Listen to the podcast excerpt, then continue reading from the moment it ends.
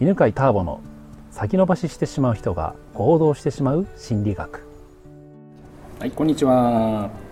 えーここ45回はビジネスシリーズで、えー起業した人たちのですね悩みにね答えているんですが、えー、と前回はね恵子ちゃんの質問で、えー自分の今までやってきた仕事がどうも好きじゃないかもしれない。じゃ好きなことをやろうと思うんだけどどういうふうに変えていったらいいんですか？みたいなね話があったんですが、えー自分のねそう今じゃあその好きなことをできてない自分を責めたり結果出せてない自分をいくら責めてもやる気が下がってしまうだけなのでそうじゃなくて好きなことをやりたいなと思っているその自分を認めてあげると。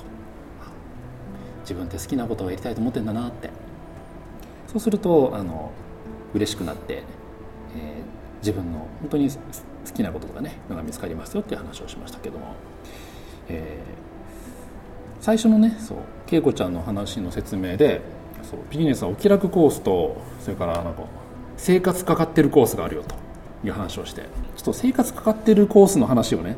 あの男性がいるんでねちょっと話をしておきたいんですが、えー生活費は絶対必要なわけですよね。だから、えーまあ、これはね人によって全然価値観は違うしこれはあの犬飼ターボンの考え方だと思ってね聞いてほしいんですけどとにかくあの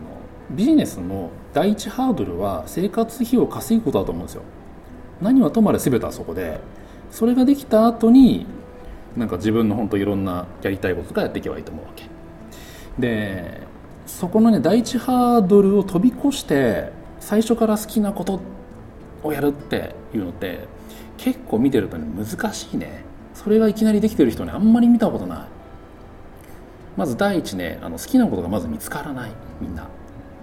なぜかというと今まで嫌なことをやっていたからだからこう嫌なことをやりたくないっていう気持ちがの方が強いからやりたいことまでは見つかんないんだよね。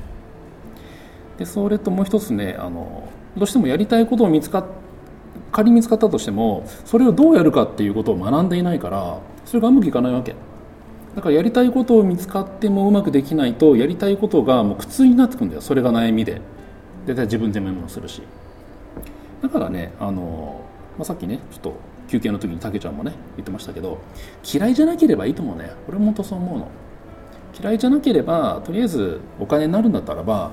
まあ、それクリーニング屋さんでもいいしななんかなんでもいいと思うの。お菓子のなんかこう、なんかこう販売する仕事でもいいんだけどとりあえずそれでねビジネスの基本を学んだらいいと思うんだよね。で基本を学んであビジネスってこういうふうにやるんだっていうのが分かってから好きなことをやったら、まあ、より簡単に好きなことがさできるようになるからさ、まあ、自転車で言えばさあのとりあえずボロい自転車でいいからさこけてもいい自転車。で自転車の乗り方を練習してであ自転車ってこういうふうに乗るんだって。ってなってから本当に乗りたい自転車を買ってさやったらいいと思うんだ。どうせねこけるからさボロボロになっちゃうから、うん。まあ、そんなねあのお気楽コースと生活かかってるコースの違いがねありますけども。この話をちょっとしようかな。うん。多分ねここは大きいんじゃないかなと思うんですけど今の話聞いてなんかどう思いました？あれでも。うんそうですね、ん。あの僕もだからやっぱりそのまず生活かかるうん。ので何かしなきゃいけないと思うんですけど、そこはやっぱりなんかこう嫌いじゃないものを決めてやろうとするんですけどそこに対しての意欲が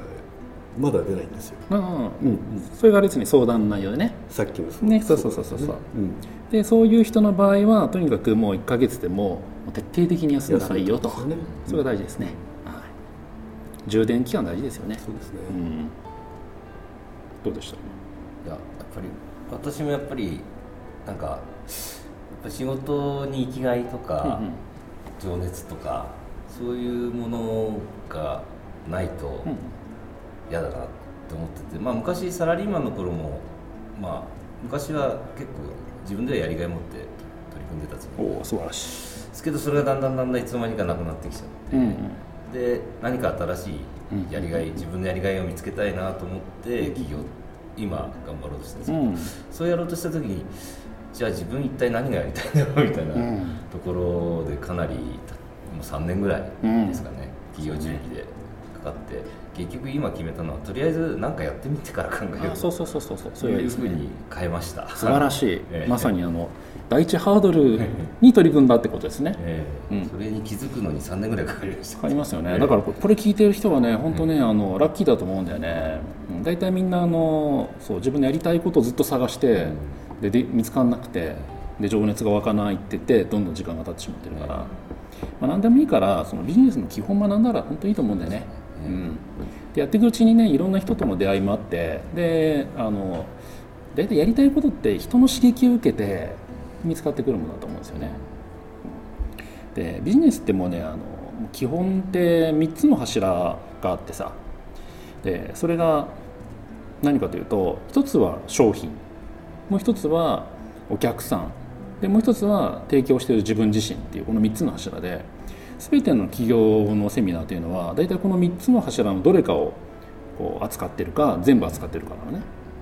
でこれ以外の話というのは商品とお客さんと自分自身以外の話というのはその柱の周りのなんていうの飾りみたいなもんでこの3つをビジネスを通して学ぶことが大事なわけ。だからどんなビジネス始めるにしても自分が扱う商品は何なのかっていうのをあのはっきりさせる。でそのはっきりさせるっていうのは説明できるようになるっていうのが大事なんだよね、うん。でうまくいかない人がよく言うのがねあのとにかく試してくれたら分かるんですけどねって言うんだけどわけのわかんないものを試すって人はそんな時間もないしお金もないからあの何危険も冒さないからだからちゃんとあのこれを使ったらこんな効果があるんですよって。あなたには、えーこんなメリットがあるんだよっていうお客さん目線の説明ができるっていうのが大事ですよね。でここ結構抜けてる人多くてねあの自分の好きなことで起業したいってやっぱり多いじゃん、そうすると自分の好きなもの例えばこのクッキーみたいな、ね、今目の前にクッキーあるけれどこのクッキーは本当美味しいんですって私この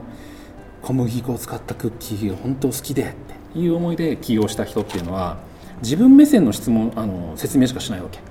私はこんな思いで作ってますみたいな。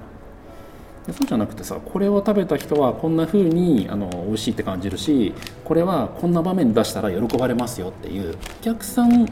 にとってのメリットで説明できるっていうのが大事なんだよね。これがあの商品についての大事なポイントでさ。でもう一個の柱ね。お客さんの柱っていうのがあってこれもね起業したての人は大体ね誤あの間違ってしまうのがね少しでも多くのお客さんに来てほしいからすごい間口を広げてしまうんだよね。誰にでも喜ばれるクッキーですよみたいな。って言ってしまうんだけどそれってお客さんからするとあ平凡な味なんだねってなっちゃうわけ。で平凡なものはもう溢れてるから買う理由がさ安ければ買うくらいになっちゃうんだよね。で個人事業で最初ねやるわけじゃん規模小さく。そうするとさ安くなんかできないわけ。大体あの個人事業で失敗するスタートで失敗する人は価格設定を低くしすぎるっていうね。典型的ですよね大ちゃんね、はいその通りです。だってねそんな売れないし数売れないしで集客も大変だから。で何をしたらいいかっていう話はじゃあ次回話しましょうか。時間が来ましたのでね、えええービジネスのね3つの柱、えー次はねお客さんについての話をしますね。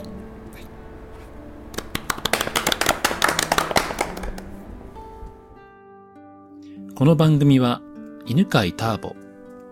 ナビゲーター竹岡由伸でお送りしました。